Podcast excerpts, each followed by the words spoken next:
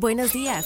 Bienvenido a Tu Shot Financiero para enterarte en pocos minutos de lo que está pasando en el mundo de los mercados financieros, las empresas y más. Nos encuentras todas las mañanas de lunes a viernes en tu plataforma de streaming favorita. Esto es Tu Shot Financiero, un podcast de Business Drive traído a ti por Inventa. Hoy es viernes 8 de diciembre y estas son las noticias del día. ¿Con qué empezamos?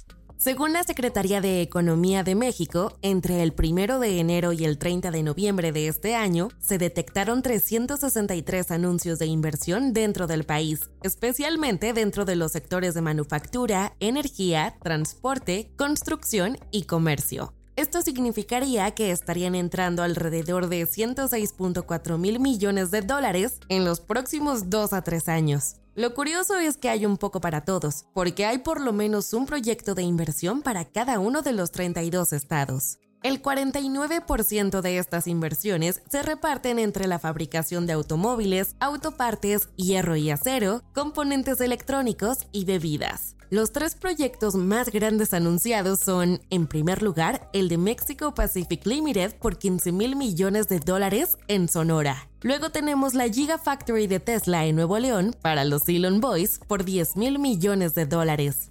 Empatado con la misma cifra, tenemos a Copenhagen Infrastructure Partners para producir hidrógeno verde en la región de Oaxaca. Estados Unidos y China son los países que más dinero van a invertir en México durante los próximos años. Este dinero representa el 6.4% del PIB nacional.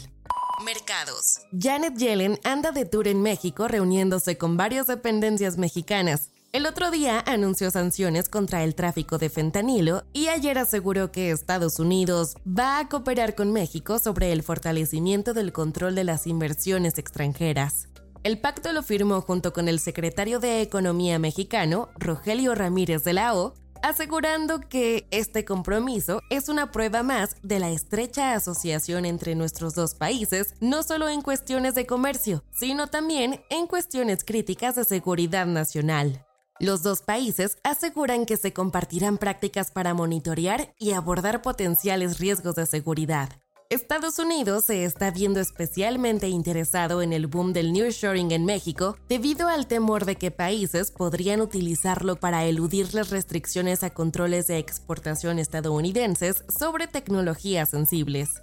Yellen utilizó de ejemplo si una firma china quiere producir en México para el mercado de baterías eléctricas en Estados Unidos. Si la participación china rompe esas reglas, que están destinadas a evitar una dependencia indebida de China, entonces es un no. Inventa Financial Services es una empresa mexicana creada en el 2010 en la Ciudad de México con el propósito de brindarle a personas y empresas un respaldo financiero sólido para desarrollar sus proyectos empresariales, personales y o profesionales por medio de un trato personalizado y sin trámites complicados. No te vayas sin saber estas. La página web para invertir en CETES directo se cayó durante la mañana del jueves. Fitch Ratings mantiene la calificación soberana de México en 3B, con perspectiva estable, destacando políticas macroeconómicas prudentes y finanzas sólidas. La guerra de Elon Musk no acaba. Esta vez volvió a tirarle a Bob Iger. Pidió el despido inmediato del CEO de Disney. Según Adam Ellman, responsable de sostenibilidad de Google para EMEA, la implementación de la inteligencia artificial podría contribuir a una reducción de las emisiones globales entre el 5 y el 10% para el año 2030. Ellman aboga por regular el desarrollo de la inteligencia artificial debido a su importancia.